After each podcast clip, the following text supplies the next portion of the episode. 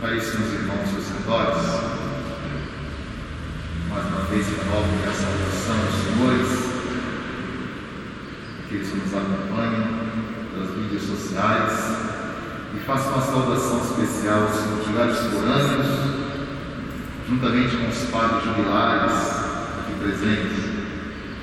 Sei que tem muitos dos nossos irmãos que já nesta manhã expressaram que estariam em comunhão conosco, acompanhando esta Santa Eucaristia pelas nossas plataformas midiáticas. O Salmo 118, que é um salmo que corriqueiramente nós lemos, sobretudo na oração, seja das nove ou meio-dia, é uma meditação sobre a palavra de Deus. E no curso dessa semana, ao preparar essa reflexão milética, nós nos deparamos com o texto que nós sempre lemos nessa missa do Santo Crisma, de grande significado e importância para nós, porque expressamos a nossa alegria de estarmos aqui como que revivendo o dia da nossa ordenação e renovando com muita alegria e mesmo propósito inicial.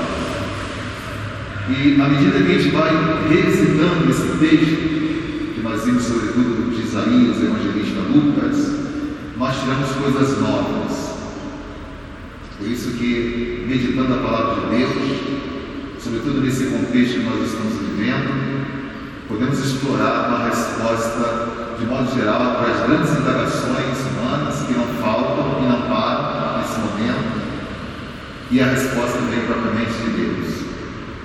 E nesse ano quis fazer essa reflexão a partir exatamente do que a palavra de Deus fala para esse dia da instituição do ministério sacerdotal ordenado mas nós fazemos nessa missa com a participação do exílio da liturgia também dos fiéis que abraçam pelo dom do batismo o sacerdócio comum.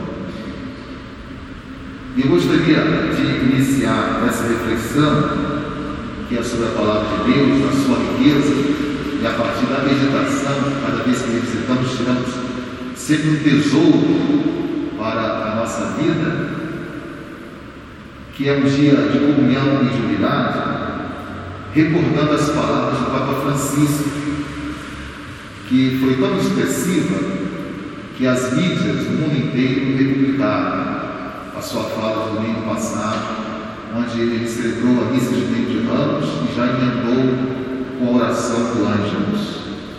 E ele nos disse assim, tocou também um pouco mundo, onde nós precisamos de palavras de unidade, e palavras consoladoras diante do drama que nós vivemos. Entramos na Semana Santa recordando que pela segunda vez a vivemos no contexto da pandemia. No ano passado estávamos mais chocados ou ainda impactados. Este ano estamos mais provados, porque certamente nós tínhamos uma previsão e talvez pudéssemos estar celebrando aqui com todo o clero e já tivéssemos no fim da pandemia, e não é o que nós assistimos no Brasil e também no mundo inteiro. Então, neste contexto de crise mundial, em particular no Brasil, onde a cada dia vemos aumentar a curva de vidas ceifadas por um inimigo invisível que nos acomete sem precedente, como não perder a alegria da nossa missão? Lembrada e exigida pela beleza da liturgia da palavra da missa do Santo Crisma. É esta interrogação que pairou a minha consciência e trago a oração de cada sacerdote aqui presente e também os que nos acompanham. E a resposta vem não só do profeta Isaías, nós ouvimos, mas do próprio Jesus que o retoma na sinagoga de Nazaré. É notória a relação entre o Espírito, a palavra e a unção. É exatamente esta teologia que permeia toda a nossa vida sacerdotal e vem elucidar o nosso sim diante de Deus e da sua comunidade unida no dia do nosso, da nossa ordenação sacerdotal. E também a trajetória da nossa vida sacerdotal, que a cada dia provamos o sim dado a Deus. A palavra de Deus, então, ela ocupa um lugar central na vida e na missão do profeta. Ela é o pressuposto e o conteúdo da mensagem, ou seja, é o próprio alicerce de toda a profecia. Não entendemos o profeta sem essa palavra e sem essa missão. Não é possível separar a palavra de sua existência. Profeta adquire forma e identidade pela palavra. Ela é dinâmica e tem seu reflexo no campo espiritual e concreto da vida. Por isso que a partir da palavra, como eu vos falei, é que vamos tentar uma resposta para o drama que nós estamos vivendo. É também um drama existencial. Ela carrega uma força misteriosa que ilumina todas as realidades da nossa aconteceu com o povo de Deus. Quando esta palavra é anunciada com paixão e coerência, produz muitos frutos, pois ela é carregada de um poder transformador que nos liberta. E por causa desta palavra, muitos profetas foram odiados, feridos e perseguidos. Isso podemos confirmar em Deuteronômio 8,3, quando diz: Esta palavra é vida. Ela entra propriamente na nossa existência e nos dá a resposta que não encontramos em homem algum. A vocação do profeta Isaías mostra claramente que ele foi revestido também de um ministério da consolação, não só proclamar a palavra, mas consolar a partir desta palavra, no qual a cura de almas exercia um papel importante. Daí o versículo 2 do capítulo 61. Curar as feridas da alma, pregar a redenção para os cativos e a libertação para os que estão presos. O profeta deixa bem claro que Deus quer dele o exercício da misericórdia sobretudo com os mais abatidos e quebrantados de coração. Deus nos ungiu para estender nossas mãos a todo o seu povo. Lembremos de Arão. Em especial neste momento difícil, de dor, medo, incerteza, apreensão, mas também de esperança, que não pode faltar para nós cristãos, pois não somos profetas da desgraça. Se passamos por esse quadro difícil e não sustentamos a fé e a esperança do nosso povo, somos profetas da desgraça, do pessimismo. O bálsamo da nossa missão deve chegar aos feridos com as palavras de consolo e alegria porque não tem como separar o óleo da alegria. Como a liturgia da palavra nos mostra. Proclamar o tempo da graça do Senhor, como deixa bem claro esse texto que acabamos de ouvir. À luz da consagração de Jesus, fonte de toda a santidade, visto que Ele é aquele que o Pai consagrou e enviou ao mundo, o evangelista São João nos descreve bem no décimo capítulo do seu Evangelho, versículo 36. Reflete o sentido da nossa consagração, a nossa vida e também do nosso ministério. Nosso apostolado deve ser uma memória viva da forma de existir e atuar de Jesus, como verbo encarnado a serviço dos homens. Eu me lembro e desde quando nós fizemos a nossa dia de oração pela santificação do clero, no ano passado, aqui na Capela do Santíssimo, com um representante de cada forania, né? o texto fala exatamente: o sacerdote aqui não deve tomar a forma, ter a forma forma significa ter esse jeito próprio, ter essa marca de Cristo Jesus. Foi uma das partes do texto que eu mais gostei.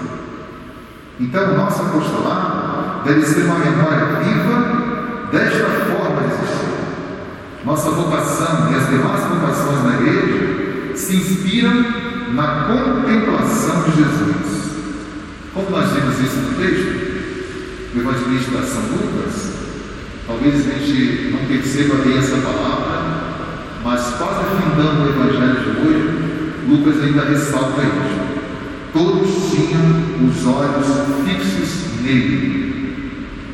Como agora, nesse momento, as pessoas acorrem muito aos nossos irmãos sacerdotes. Ontem, numa entrevista, numa web TV, web rádio, a jornalista me perguntava: fizeram um estudo estatístico mostrando que aumentou o número de participação dos cristãos e até o número dos cristãos no mundo nesse tempo de pandemia que já avança por mais de um ano. E eu respondi exatamente isso. Né? A pandemia revelou o quanto nós estávamos enfermiços e o quanto nós estávamos relegando Deus a segundo, terceiro e último plano da nossa vida. E as pessoas vão encontrando uma resposta imediata. Né? As pessoas, os homens e na própria ciência, elas se abrem cada vez mais para Deus encontra em Deus a resposta. O Espírito Santo, que também assiste Jesus na sua missão, é um dom fundamental que dá origem a todos os dons e, de modo particular, o dom da vida consagrada. Agora a palavra dirigida aos nossos irmãos sacerdotes sobre a vida consagrada. E nós estamos aqui porque sabemos da importância da vida consagrada e nos vemos os consagrados do Senhor. Ele qualifica então a nossa vida e a realiza no exercício da missão evangelizadora. Tal missão deve estar escrita em nossa vida, exclusivamente dedicada ao Pai, cativada por Cristo e animada pelo Espírito Santo. Assim, cooperamos com a missão do Senhor, contribuindo para a renovação do mundo Sabe quem nos falou isso? São João Paulo II, na exortação apostólica pós-sinodal, Vita Consagrada. O dever missionário dos consagrados cumpre-se abrindo o coração à ação do Espírito Santo, mais uma vez o Espírito na teologia que nós mencionamos, Espírito, Palavra e unção. Isto é, testemunhando Jesus na alegria, alegria essa que é fruto do Espírito. Por isso que ela não depende da nossa condição dramática humana para ser espelhada em nós. Porque é dada concomitantemente com o dom do Espírito Santo. E é a alegria do Espírito. Não é uma alegria humana. É o Espírito da alegria.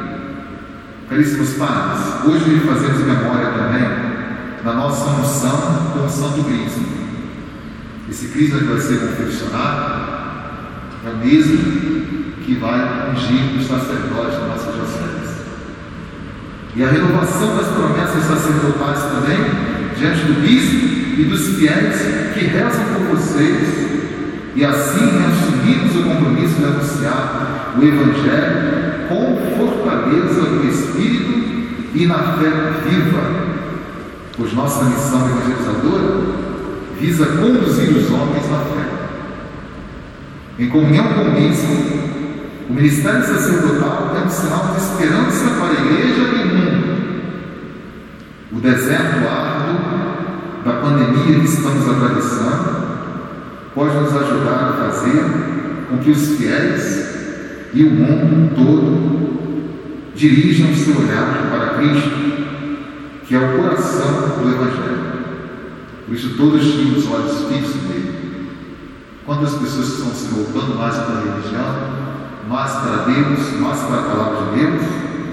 E de onde então irradia a esperança para todos? Aí está a atualização da liturgia da palavra dentro do contexto que nós vivemos hoje. Basta anunciar corajosamente a sua palavra sob a guia e assistência do Espírito de verdade, nos lembra o Vaticano II, Dei Verbo número 8. Lembremos que na igreja, bispos, padres e fiéis são todos condiscípulos e todos têm necessidade de ser instruídos pelo Espírito. Também ali fiz rebuscar a exortação pós-sinodal Pastores Grandes. Queridos irmãos, vivemos nosso itinerário quaresmal refletindo sobre o tema da paz. E vamos um pouco analisar aqui, a partir da liturgia da palavra, o que vivemos ainda, a partir da experiência, o itinerário quaresmal que nós também vivenciamos e atravessamos. Cujo tema deste ano foi Cristo é a nossa paz, como referência maior para expressar a unidade entre nós cristãos. Falamos na missa da unidade, queremos ser esse sinal de unidade para a igreja Queremos um clero mais unido, não dividido. Queremos os fiéis mais unidos, não divididos. Basta divisão. Mas infelizmente a cultura da polarização e do mundanismo acaba entrando em nosso ambiente, favorecendo a agressividade, difamação e afrontas verbais que chegam a destroçar a figura do outro perdendo o respeito pelo mesmo, criando mecanismos de manipulação das consciências, dificultando a unidade na diversidade, além de fomentar preconceitos e ódio. Como lembrou o Papa Francisco na encíclica Fratelli Tutti, e aqui pego um fragmento dela, do número 46 especificamente. Deve-se reconhecer que os fanatismos, os quais induzem a destruir os outros, são protagonizados também por pessoas religiosas. E nós não esperamos isso de uma pessoa que recebe a missão. Parecendo excluir qualquer ética e respeito pela forma alheia. Agindo deste modo, podemos ainda nos perguntar: qual é a nossa contribuição como cristãos para a construção da fraternidade e unidade querida por Deus, explicitada na oração sacerdotal de Jesus, o Unum Muitas vezes, em nome de uma certa evangelização, aqui coloco entre aspas, mesmo disfarçada, por trás da defesa de alguns valores, nega-se ao outro o direito de existir e pensar com sua identidade própria, negligenciando seus valores, empobrecendo o diálogo e dificultando a aproximação. É a vaidade de um dito marketing individualista, cujo recurso é a destruição do outro e o empobrecimento da relação próprios de uma elite que não sai do seu mundo e não abraça a missão que o Espírito Santo nos pede nas leituras de hoje. O profeta Isaías não se envaidece de ter a consciência profética, de ter a assistência do Espírito Santo, porque imediatamente essa consciência está com o que ele deve fazer com essa missão e com esta vocação. Pregar a palavra de Deus aos mais necessitados, aos mais periféricos, aos mais abandonados. Parece que queremos viver no reino da controvérsia e da contraposição. A fraternidade que é muito importante estendermos e não refletirmos tão somente no tempo da quaresma, mas é uma proposta que a igreja nos faz durante todo o ano litúrgico, provocando uma reflexão, uma revisão de vida, não só dos cristãos, mas também dos homens de boa vontade.